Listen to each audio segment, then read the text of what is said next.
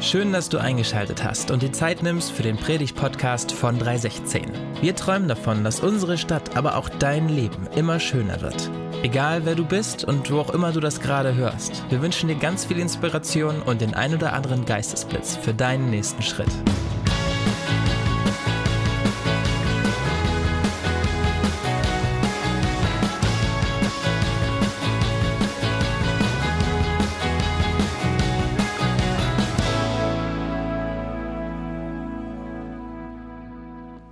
Ihr Mann jetzt braucht, ist absolute Ruhe. Ja, das erklärte der Arzt der Ehefrau und sagte, ich verschreibe Ihnen eine Packung ganz starker Schlafmittel und davon nehmen Sie bitte jeden Abend eine. Wenn der erstmal angekommen ist, äh, kann ich ihn gleich insofern korrigieren, weil bei uns, zumindest bei Judith und mir, äh, bin ich eigentlich der Hibbel. Bin ich derjenige, der Hummeln im Hintern hat und der irgendwie nicht wirklich äh, still sitzen kann, sondern der ständig irgendetwas ähm, machen muss, irgendwas um die Ohren haben muss. Und dabei, muss ich gestehen, wäre ich so gerne ein Ruhepol. Ja, mich faszinieren Leute, die wie ein Fels in der Brandung in all den Stürmen des Lebens stehen und das scheinbar an ihnen abprallt und die so sinngemäß, sinngemäß sagen, was stört es eine deutsche Eiche, wenn sich die Wildsau an ihr reibt. Ja, aber in der Tat, da bin ich eher nicht so sehr der Ruhepol, ja, und er der Hibbel, der hibbelig ist und irgendwelche Hummeln im Hintern hat. Und du so? Wie ist das ähm, bei dir? Ja, bist du die Ruhe selbst? Da kann dich nichts aus der Fassung bringen, innerlich total im Gleichgewicht? Oder bist du auch ja, die Ruhe selbst, äh, nur halt in nervös? Ja, die Version gibt es ja vielleicht auch noch. Heute ist der dritte Teil unserer Serie über den äh, Hebräerbrief und wir haben diese Serie genannt Jesus ist besser.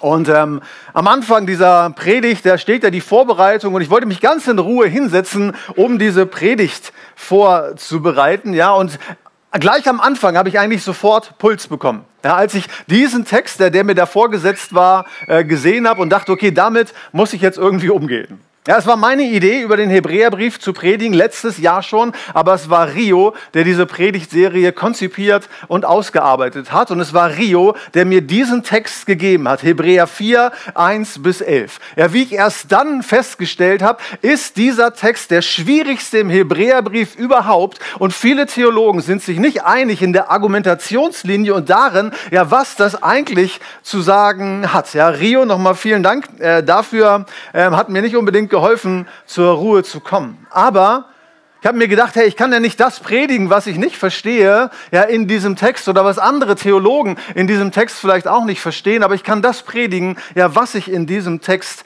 eben verstehe. Und ich glaube, dass es hier um innere Ruhe geht. Ja, bei all dem, was man nicht verstehen kann, ja, es ist die Einladung Gottes äh, zu uns und an uns, innerlich zur Ruhe zu kommen, innere Ruhe zu finden. Und ich glaube ja, dass Gott von uns möchte, ja, dass du und ich, ja, dass wir beide ohne Schlaftabletten und egal für wen die denn nun äh, wirklich äh, wichtiger wären, aber dass wir ja zu einer inneren Ruhe finden. Ja, insbesondere zu einer inneren Ruhe in all den Umständen, mit all dem, was uns sonst begegnet. Ja, die Dinge, die halt immer noch da sind, ja, auch wenn wie heute trotzdem äh, vielleicht die Sonne scheint.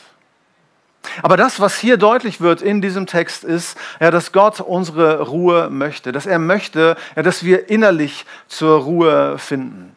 Das Wort Ruhe ist maßgeblich und ist bestimmend hier im Text, denn der Übersetzungsvariante, die wir gerade gelesen haben, das ist die Hoffnung für alle, kommt es 13 Mal ganz direkt oder in irgendwelchen Abwandlungen vor. Und in einer Übersetzung, die etwas näher am ursprünglichen Griechisch äh, ist, ja, da ist es immerhin noch zehnmal. Ja, es geht um Ruhe in diesem Abschnitt.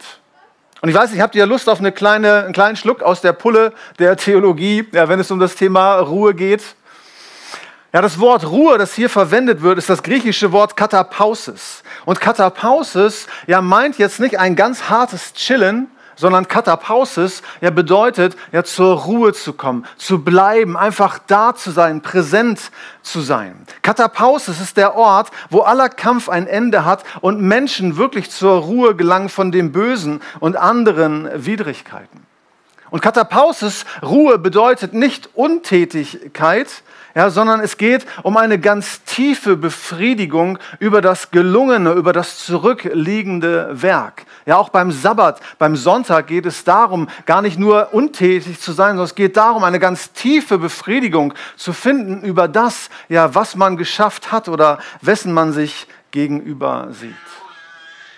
Und das Interessante ist jetzt, ja, dass nicht nur du deine Ruhe haben möchtest. Ja, wie du das vielleicht auch manchmal sagst, ja, ich brauche mal meine Ruhe. Sondern Gott möchte auch, dass du deine Ruhe hast. Gott möchte dich auch zur Ruhe bringen. Gott möchte dich auch zur Ruhe führen. Er möchte auch, ja, dass du an diesem Ort bist, wo aller Kampf und wo aller Krampf ein Ende findet, ja, wo du einfach nur bist, wo du einfach nur bleibst, wo du aus tiefster Befriedigung über das Vollbrachte und Erreichte ähm, leben kannst und darin sein kannst. Und was für ein Gott das ist. Ja, was für ein Gott, ja, den wir in diesem Gottesdienst äh, feiern der kein fieser Tyrann ist, der nicht möchte, dass wir das Optimale noch irgendwie rauskitzeln, also absolut optimiert sind. Ja, kein fieser Tyrann, der uns mit einer nach der anderen Regel irgendwie gängeln möchte, sondern der möchte, dass wir genau so existieren, wie auch er selbst existiert. Der möchte, dass wir so existieren, wie auch er selbst existiert. Der Text war natürlich ganz erschlagend und ganz viel und kompliziert, aber vielleicht ist dir aufgefallen in Vers 3 und 4, da heißt es, dass diese Ruhe diese Katapausis, ja, dass es sie von allem Anfang an gegeben hat, als Gott diese Welt geschaffen hat. Ja, Gott schuf diese Welt ja in dieser Ruhe oder auch für diese Ruhe. Und von Gott heißt es hier, dass er selbst ruhte dass er selbst ja in seiner Existenz, ja in dieser Ruhe steht, in dieser Ruhe bleibt.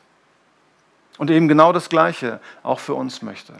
Genau das Gleiche auch für dich möchte, dass du zur Ruhe kommst und dass du zur Ruhe findest.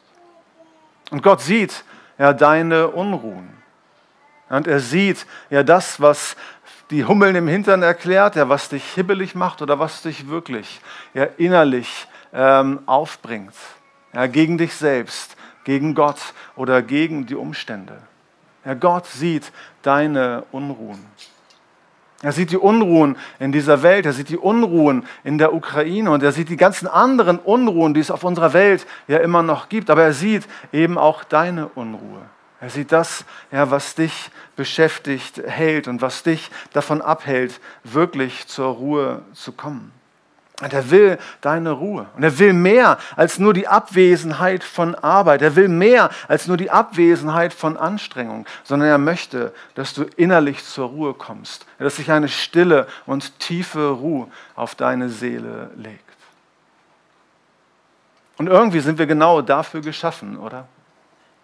Eben nicht für die Untätigkeit. Wir wurden auch für die Tätigkeit äh, geschaffen, etwas zu schaffen mit unseren Händen oder wie auch immer. Aber nichtsdestotrotz, da wurde der Mensch als allererstes geschaffen für die Ruhe. Im ersten Buch Mose, da erzählt die Bibel ganz poetisch davon, ja, wie diese Welt geschaffen wurde und dass der Mensch ja als sechstes, am sechsten Tag, als letztes, als, als Krone der Schöpfung gewissermaßen geschaffen wurde. Ja, frisch, fromm, fröhlich, frei hätte er ans Werk gehen können. Und was ist das Erste, was er kennenlernt, nachdem er geschaffen wurde? Es arm wurde, er schlief es war der Sabbat. Es war der Sonntag. Es war der Ruhetag. Das Erste, was der Mensch kennenlernt, ist die Ruhe. Und dafür sind wir gemacht, in dieser Ruhe zu sein und in diese Ruhe zu kommen. Das, was der Schreiber des Hebräerbriefes äh, hier schreibt, und man weiß übrigens bis heute nicht genau, wer diesen Brief äh, geschrieben hat. Ja, auch hierin sind sich die Theologen nicht ganz einig. Die einen meinen, es war vielleicht Paulus, andere denken an Apollos oder Barnabas, zwei an, ähnlich äh, prominente Person im Neuen Testament. Ja, wir wissen nicht, wer es gewesen ist, aber was man weiß ist, ja, dass er den Empfängern, den Hebräern nahebringen wollte, dass sie das Beste, ja, was Gott für sie hat, nicht ausschlagen sollten, dass sie das nicht verpassen sollen. Ja, ganz am Anfang, im ersten Vers, da sagt er, deshalb müssen wir alles daran setzen, dass keiner von uns das Ziel verfehlt. Und zu guter Letzt abschließend zu diesem Abschnitt in Vers 11, darum lasst uns alles daran setzen, zu dieser Ruhe Gottes zu gelangen. Es geht darum, in diese Ruhe hineinzufinden, ja, sich vorzustellen, dass alles, was ich habe, das Niveau an Ruhe oder generell das, was ich von Jesus habe, dass das noch nicht alles ist, ja, sondern dass es dort viel, viel mehr eben gibt. Und die Empfänger des Hebräerbriefes, sie waren eigentlich drauf und dran, diesem Glauben an Jesus, dem Evangelium abzuschwören. Ja, sie hatten einen Systemwechsel hinter sich. Ja, sie hatten das jüdische System, weil sie vormals Juden gewesen sind. Sie hatten das jüdische System hinter sich gelassen, hatten einen Systemwechsel angeschrieben. Da wurden Christen, haben Jesus als ihren Herrn und Erlöser angenommen und ihn gefeiert. Und jetzt ja, bekommen sie diesen Brief, ja, weil sie in der Gefahr standen, all das zurückzugeben, es zu verpassen, es auszuschlagen aufschlagen, ja, was da an guten Dingen noch auf sie warten sollte. Und hierin ja, sagt Gott ja, den Hebräern damals und er sagt es uns Hannoveranern heute, ja, dass wir alles daran setzen sollten, ja, dieses Ziel, diese Ruhe zu äh, bekommen, ja, diese Ruhe zu finden. Ja, dass wir das wollen, was Gott will, nämlich unsere innere Ruhe. Und wenn hier die Rede von Ruhe ist, dann ist es auch das, was als ultimative Ruhe vielleicht zu bezeichnen wäre.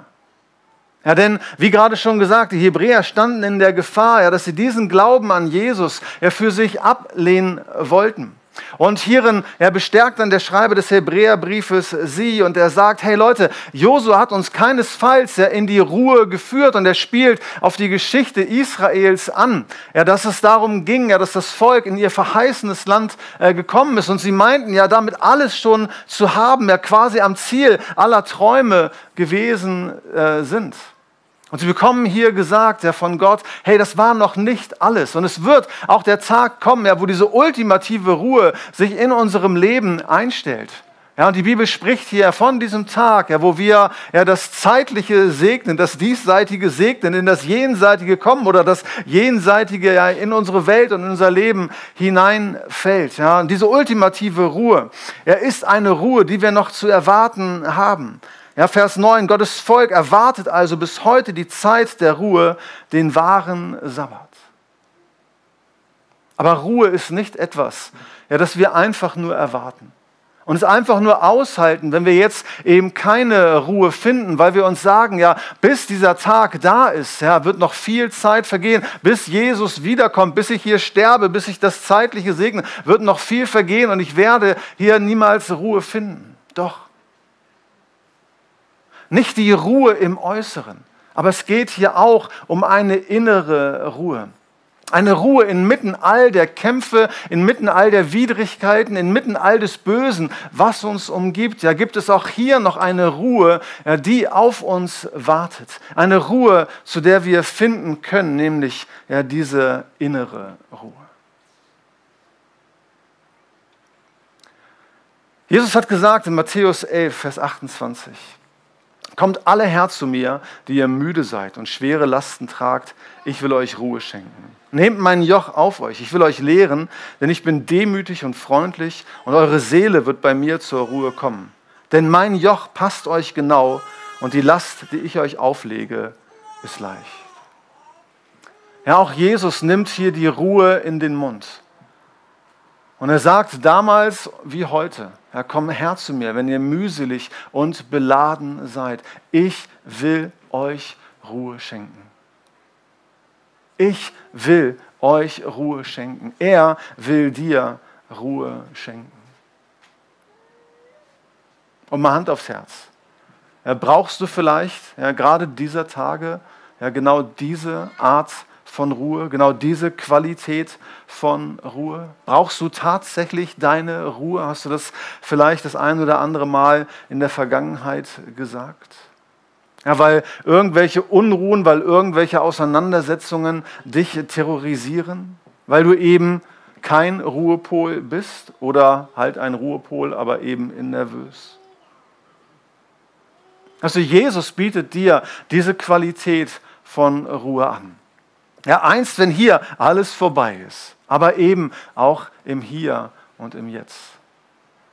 Und die Frage ist ja, wie können wir ja in diese Ruhe hineinkommen? Wie finden wir in diese Ruhe hinein? Ja, wie erreichen wir diesen Zustand innerer Ruhe? Diese innere Ruhe, ja, sie ist abhängig von unserem Glauben. Ja, Gott will deine innere Ruhe, aber diese innere Ruhe ist abhängig ja, von unserem Glauben. Sie ist abhängig von deinem Glauben an die Verheißungen Gottes. Dieser Zustand der Ruhe ist abhängig ja, von unserem Vertrauen ja, in die Zusagen Gottes. Ich verstehe nicht viel von diesem Text, aber was ich verstanden habe, ist genau das. Ja, genau das ja, möchte die Bibel an dieser Stelle sagen. Und diese Ruhe, um die es geht, sie ist eben nicht abhängig ja, von unseren äußeren Umständen. Ja, das ist relativ leicht, ja, wenn äußerlich alles ruhig ist, ja, wenn es totenstill um uns ist, ja, dass wir dann zur Ruhe finden. Aber wenn wir so abhängig wären von den äußeren Umständen unseres Lebens, ja, dann würden wir wahrscheinlich niemals wieder zu einer Ruhe finden können. Ja, weil es scheint so, ja, dass die Unruhen in unserer Zeit mehr und mehr werden. Dass momentan es so scheint, als würde alles erschüttert werden, was erschüttert werden kann. Und wenn wir dann unsere Ruhe daher beziehen würden, dass in unserem Äußeren, in den Umständen alles perfekt ist, dann könnten wir wahrscheinlich sehr, sehr lange warten oder warten, bis Jesus tatsächlich wiederkommt, ja, damit wir wirklich Ruhe finden. Aber wir haben schon jetzt ja die Möglichkeit, zur Ruhe zu kommen, schon jetzt die Möglichkeit, Ruhe zu finden. Der Schreiber des Hebräerbriefes, egal ob jetzt Paulus, Barnabas ähm, oder Apollos oder sonst irgendwer, aber er erzählt quasi im Hintergrund hier eine Geschichte, die für das Volk Israel damals sehr prägend gewesen ist, sehr prominent gewesen ist. Ja, und deswegen verstanden sie das so viel besser als wir vielleicht. Und Hintergrund ist die Geschichte davon, dass Mose, der das Volk Israel aus der äh, ägyptischen Sklaverei herausgeführt hatte, um sie in das Land der Verheißung, das Land der Ruhe, das Land ihrer Bestimmung führen sollten, kurz davor war, ja das Volk in diesen Zustand hineinzuführen. Und als sie kurz davor waren, dieses Land, das war das Land Kanaan, dieses Land in Besitz zu nehmen, da sagte Mose, ich glaube in 4. Mose 13 und 14 ist das beschrieben, er nahm sich zwölf Leute, zwölf Kundschafter und er sagte, ey, bevor wir da hingehen, checkt erstmal das Land aus. Er guckt, wie es darin beschaffen ist, ob es wirklich ein Land ist, in dem Milch und Honig fließt, ja, wie es im Volk der Juden damals gang und gäbe äh, gewesen ist in den Erzählungen. Und dann nimmt er aus jedem der zwölf Stämme Israels einen Kundschafter und er schickt sie in dieses Land. Und dann kommen diese zwölf Kundschafter zu Mose und sagen ihm, hey Mose, es war auf keinen Fall untertrieben. Dieses Land, da fließt wirklich Milch und Honig. Ja, das ist das ultimative Land. Das ist unsere Bestimmung. Es gibt keinen Ort, wo man besser sein könnte. Aber, aber, sagten sie, es gibt ein Problem. Ja, die Leute, die dort in diesem Land wohnen, die Völker, die dort sind, ja, sie sind viel zu stark für uns. Sie sind viel zu mächtig. Sie leben in befestigten Städten. Und allein der Versuch, ja, in dieses Land hineinzugehen, würde dazu führen, ja, dass man uns als Volk vernichtet. Ja, mit dieser Botschaft kamen die Kundschafter, zumindest zehn von ihnen. Zwei von ihnen, Josua und Kaleb, ja, waren ein bisschen anders gestrickt. Sie waren ein bisschen anders drauf und sagten, na, wir schaffen das, wir schaffen das. Ja, aber wurden letzten Endes mundtot gemacht, ja, weil es eine Revolte, ein Tumult im Volk gab und sie gesagt haben, ne, Ne, das werden wir nie machen. Ja, sie murrten gegen Gott und sagten, was ist das für ein Gott, ja, der uns hier aus der ägyptischen Sklaverei rausführt, in dieses Land führt und dann werden wir konfrontiert mit unseren Feinden und wir werden nie und nimmer da reinkommen. Da hat er uns ja mal schön vorgeführt. Und in Folge dieser ganzen Geschichte ja, begibt es sich, ja, dass äh, dem Volk der Zugang zum verheißenen Land verwehrt wird. Und 40 Jahre lang sollten sie dann ja durch ihren Weg auf der Wüste geführt werden, ja, bis diese Generation der Haderer und Zauderer äh, eines natürlichen Todes äh, gestorben waren. Und deswegen, äh, hier ganz plakativ heißt es in Vers 3, so schwor ich in meinem Zorn, sie sollen nimmermehr in meine Ruhe eingehen. Aber das Interessante ist, jetzt festzustellen, ja, warum kam das Volk Israel nicht in, ihr, in ihre Bestimmung? Warum fanden sie nicht zur Ruhe? Warum konnten sie dieses Land der Ruhe für sich nicht in Besitz nehmen? Und der Grund ist einzig und allein, ja, weil sie Gott nicht vertrauten. Weil sie Gott nicht vertrauten. Sie brachten ja diesen Glauben nicht auf, ja, dass Gottes Verheißungen, Zusagen sich erfüllen würden. Und deswegen heißt es in Vers 2 und 3, auch uns gilt ja diese Botschaft, die Gott unseren Vorfahren gab, ihnen freilich nutzte dies nichts. Ja, denn sie haben Gottes Zusage zwar gehört, aber sie vertrauten Gott nicht. Sie vertrauten Gott nicht. Und hier geht es jetzt nicht darum, ob man an Gott glaubt oder ob man nicht an Gott glaubt. Ja, die Kundschafter, zumindest die zehn, ja, die Mose ausgesandt hatten, die mit schlechten Nachrichten nach Hause kamen, die hörten nicht auf, an Gott zu glauben. Ja, die glaubten immer noch, dass dieser Gott real ist, dass er existent ist. Aber sie hörten auf, Gott zu glauben. Ja, sie glaubten an Gott, aber sie glaubten Gott nicht. Sie schenkten ihm und seinen Worten kein Vertrauen. Und ohne dieses Vertrauen, ohne dieses Vertrauen in Gottes Verheißungen und in Gottes Zusagen wird es auch uns schwerfallen, ja wirklich zur Ruhe zu finden. Dann geht es uns so wie dem Volk Israel, ja, dass wir gewissermaßen vor der Tür stehen und darum wissen, dass drin ja in diesem Raum all die Verheißungen und all die Zusagen Gottes ist, ein Land ist, in dem Milch und Honig fließt, ein Zustand erreicht werden kann, bei dem nicht alles perfekt ist, aber in dem wir ruhen können, bei dem wir wissen, ja, Gott wird sich kümmern. Seine Worte, seine Zusagen und seine Verheißungen werden sich erfüllen. In einer anderen Übersetzung heißt es in diesem Vers 3, das gehörte Wort nutzte ihnen nichts, weil es sich nicht mit ihrem Glauben verband, weil es sich nicht verbunden hat mit ihrem Glauben. Und vielleicht kennst du diese Erfahrung, ja, du weißt, im Internet, ja, da, ist es, da gibt es unbegrenzte Ressourcen. Alles Wissen, was man wissen kann, ja, steckt im Internet. Du findest auf jede deiner Fragen irgendeine Antwort, auch wenn die manchmal gaga ist und total schräg und überhaupt nicht zu deiner eigentlichen Frage passt. Aber du findest unbegrenzte Ressourcen im Internet.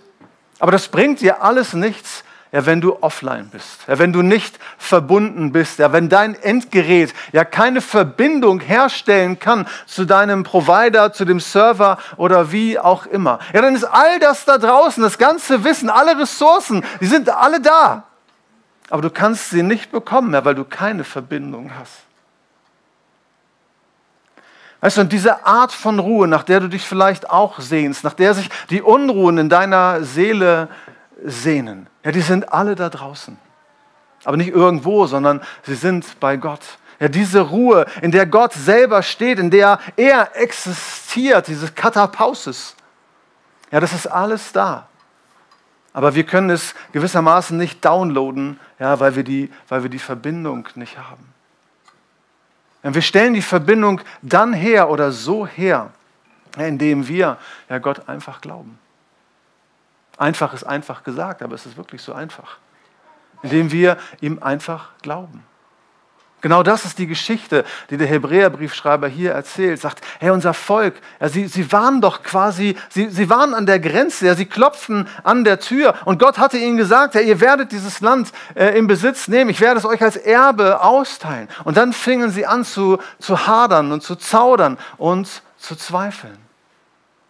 Und die Bibel möchte uns hier an dieser Stelle einfach Mut machen, dass wir Gott seinen Zusagen und seinen Verheißungen einfach vertrauen und dass das ja, der Schritt für uns wird ja, in diese Ruhe, in diese innere Ruhe. Aber innere Ruhe ist abhängig ja, von unserem Glauben und von unserem Vertrauen. Und sie ist eben nicht abhängig ja, von unserer Performance oder von unseren moralischen Überzeugungen oder womöglich moralischen Fehltritten oder Übertretungen.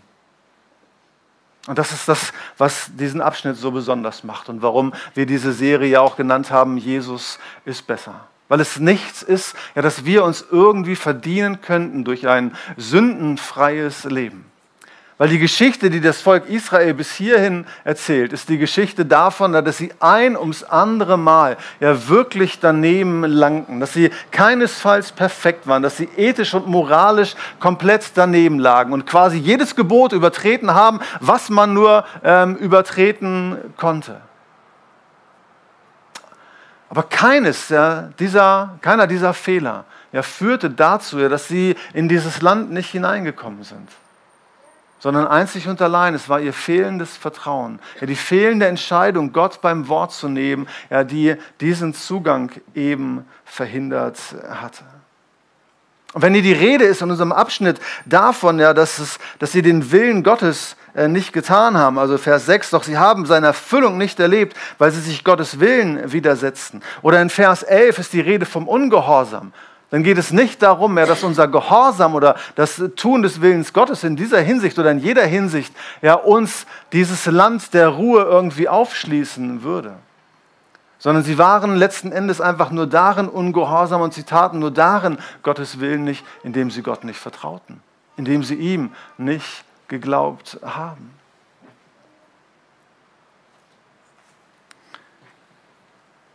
Weißt du, wann immer du merkst, ja, dass eine bleibende Unruhe in dir ist.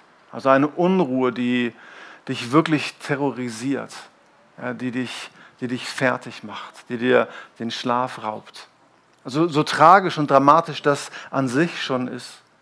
Aber diese Art von Unglauben, äh, von Unruhe, ist letzten Endes auch immer ein Indikator ja, für unseren Unglauben, für unseren fehlenden Glauben und damit dann aber auch eine Einladung Gottes, ja, in diese Ruhe hineinzukommen. Sich zu sagen, hey, ich entscheide mich, Gott, dass ich dir, dass ich dir glaube, dass ich in dieses Land der Ruhe, in dieses Land der Verheißung hineinfinde. Und anstatt dann eben herumzulaufen wie ein aufgescheuchtes Huhn, zu sagen, Gott, ich spreche dir mein Vertrauen aus. Ja, denn innere Ruhe ist abhängig ja, von meinem Glauben. Also heißt ja, dass wir die Verheißungen, die Gott uns gibt, ja, einfach in Anspruch nehmen. Ja, dass wir sie in Anspruch nehmen können und das auch unabhängig von unserer Performance eben gilt. Weil es war bei Israel nicht ausschlaggebend, es ist bei uns nicht ausschlaggebend. Damit will ich nicht sagen, ja, dass wir jetzt leben können, wie wir wollen und keinen Wert mehr auf Ethik und Moral äh, legen sollten, weiß Gott nicht. Aber wenn es darum geht, Ruhe zu bekommen, ja, dann ist das sekundär. Und dann geht es primär darum, Gottes Verheißungen für uns in Anspruch zu nehmen. Ein erster Schritt, um diese Verheißungen in Anspruch zu nehmen, ist zunächst einmal, ja, um diese Verheißungen zu wissen, ja, zu wissen, ja, was Gott uns überhaupt äh, zusagt. Ja, und von daher ist es ganz gut, ja, im, vielleicht mal im Neuen Testament anzufangen, im zweiten Teil der Bibel, und einmal zu lesen, ja, welche Verheißungen gibt es dort? Und wenn das manchmal vielleicht auch für dich böhmische Dörfer sind, ja, dann lies es doch einfach nur mal mit einem Verheißungsfokus, dass du sagst, wo stecken Verheißungen, wo sind Zusagen Gottes äh, für mich und du diese Dinge für dich notierst oder sie markierst. Ja, denn so ja, erkundest du dein Land der Verheißung, dein Land der Verheißung und dein Land der Ruhe. Nimm das Beispiel Zukunftssorgen. Vielleicht bist du einer derer, zu denen ich mich auch äh, vielleicht immer wieder ganz gerne zähle oder zählen muss, ja, die sich Gedanken machen um die Zukunft. Ja, was wird werden? Wie soll das werden? Und auf deiner Erkundungstour entdeckst du dann, ja, dass die Bibel sagt, dass unsere Zukunft gesichert ist. Ja, dass Gott gute Gedanken über uns denkt ja, und dass unsere Zukunft dahingehend safe ist. Und dann heißt, dich abhängig von deinem Glauben zu machen, Gott, zu sagen, Gott, ich entscheide mich, ich will dir glauben, ich werde dir vertrauen. Ich weiß nicht, wie es werden soll, aber ich glaube dir, dass die Zukunft, ja, wie du sie mir verheißt, ja, dass die sich auch erfüllen wird. Oder nimm das Beispiel, dass dir Ideen und Lösungen fehlen, ja vielleicht gerade für morgen, wo du weißt, du hast ein schwieriges Gespräch, ja du hast einen Umstand, wo du nicht weißt, ja, was du willst und was du sagen kannst und wie du diesen ähm, Menschen, denen du da begegnest, eben begegnen sollst.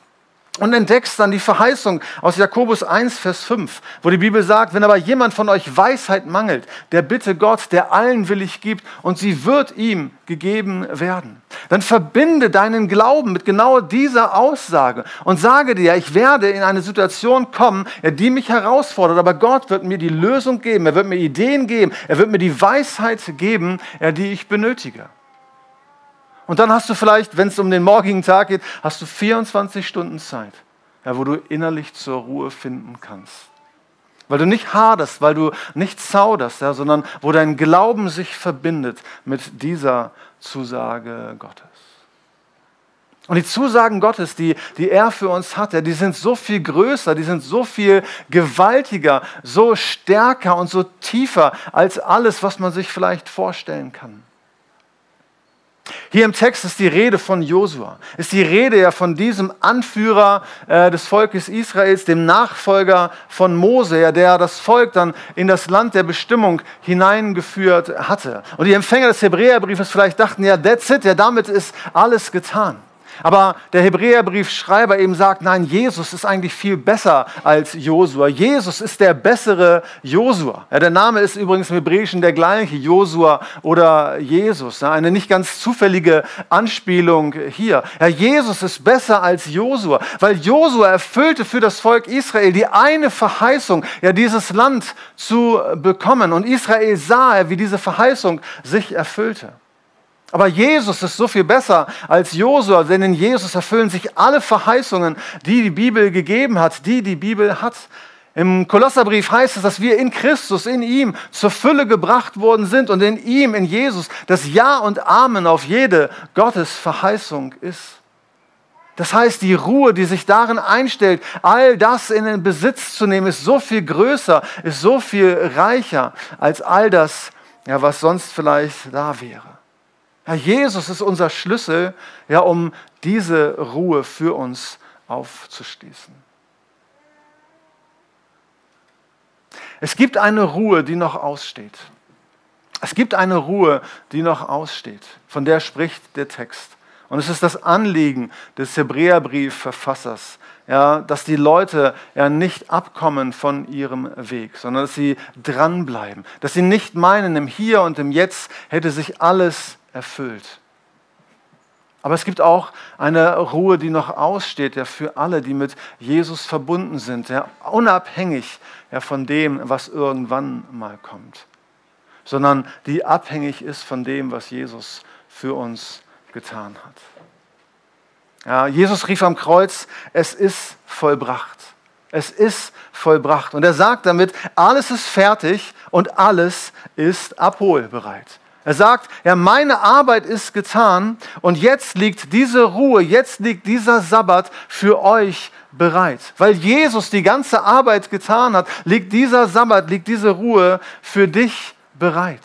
Ja, weil Jesus geblutet hat, weil Jesus gestorben ist, ja, können wir das in Empfang nehmen, was er für uns errungen hat. Alles, was wir tun dürfen, ist ihm zu glauben und ihm zu vertrauen. Alles, was wir zu tun brauchen, ist ihm zu glauben und ihm zu vertrauen. Und lass dir bitte nicht einreden. Lass dir bitte nicht einreden, du könntest, könntest nicht vertrauen. Lass dir nicht einreden, dass es dir an Vertrauen und dass es dir an Glauben fehlt. Hast du gewusst, dass wir alle glauben, ja, dass wir es jeden Tag unter Beweis stellen und dass wir uns eigentlich selber Lügen strafen, wenn wir behaupten, ja, wir könnten nicht glauben? Jedes Mal, wenn wir uns im Straßenverkehr bewegen, an eine Kreuzung fahren, egal mit dem Auto oder mit dem Fahrrad, ja, jedes Mal, wenn du siehst, dass deine Ampel grün ist und du über diese Ampel fährst, ja, stellst du deinen Glauben unter Beweis. Ja, du weißt nicht, dass die anderen rot haben. Ja, du bist davon überzeugt, ja, weil das so ist. Und dann fährst du im vollen Vertrauen, manchmal vielleicht zögerlich, ja, manchmal vielleicht nur mit einem Hoffen oder einem Bangen, je nachdem, was du erlebt hast. Ja, aber du gibst deinem Glauben hier Ausdruck, indem du einfach über die Ampel fährst. Also Glaube ist zuallererst mal eine Entscheidung, die wir treffen.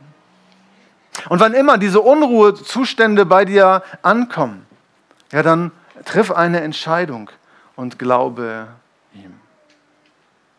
Innere Ruhe ist abhängig von unserem Glauben.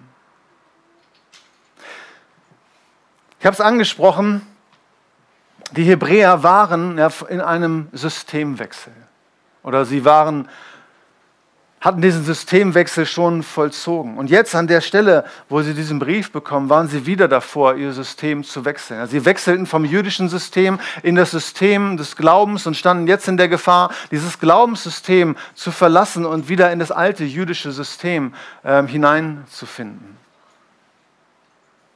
Und vielleicht, da sind wir beide, vielleicht bist du hier und brauchst auch so einen Systemwechsel oder steckst in der Gefahr, so einen Systemwechsel zu machen.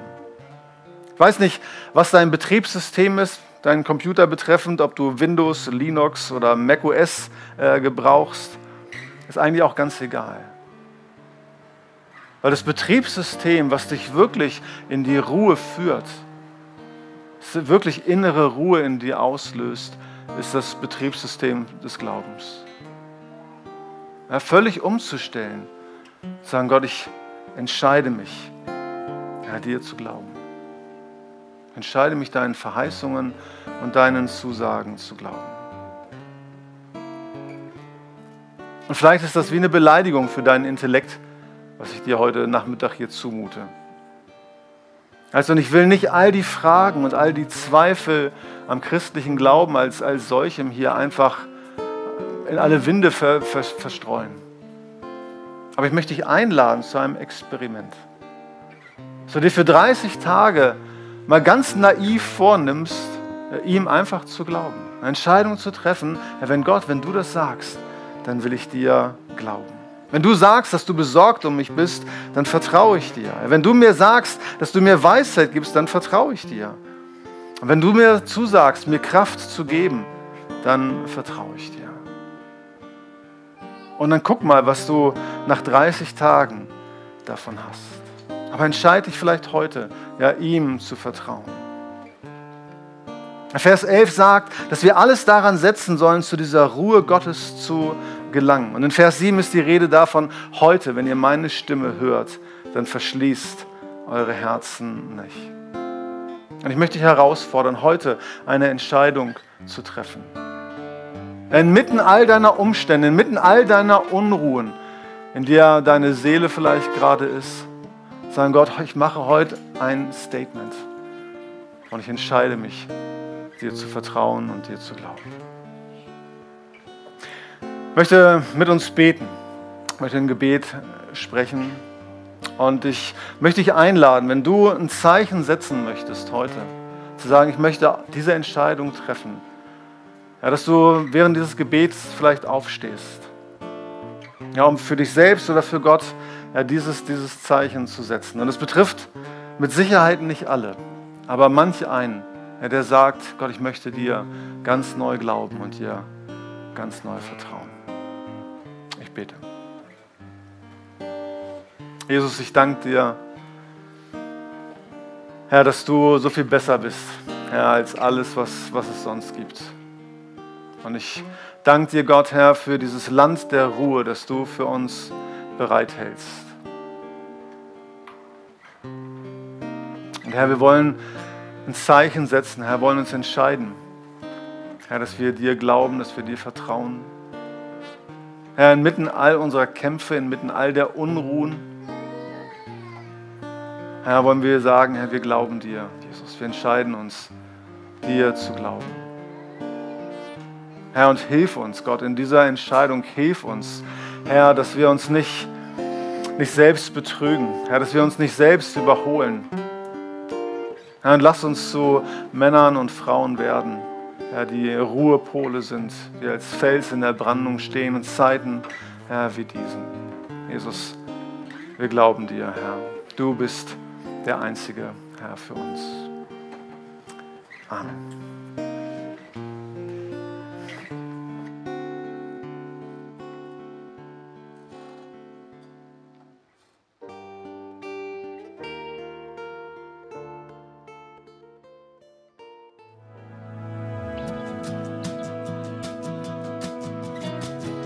Vielen Dank fürs Zuhören. Für weitere Informationen zu 316 besuche uns doch auf unserer Homepage 316.de. in deinen Armen, in deinen Armen. Mit deiner Liebe können wir es schaffen und Hannover schöner machen.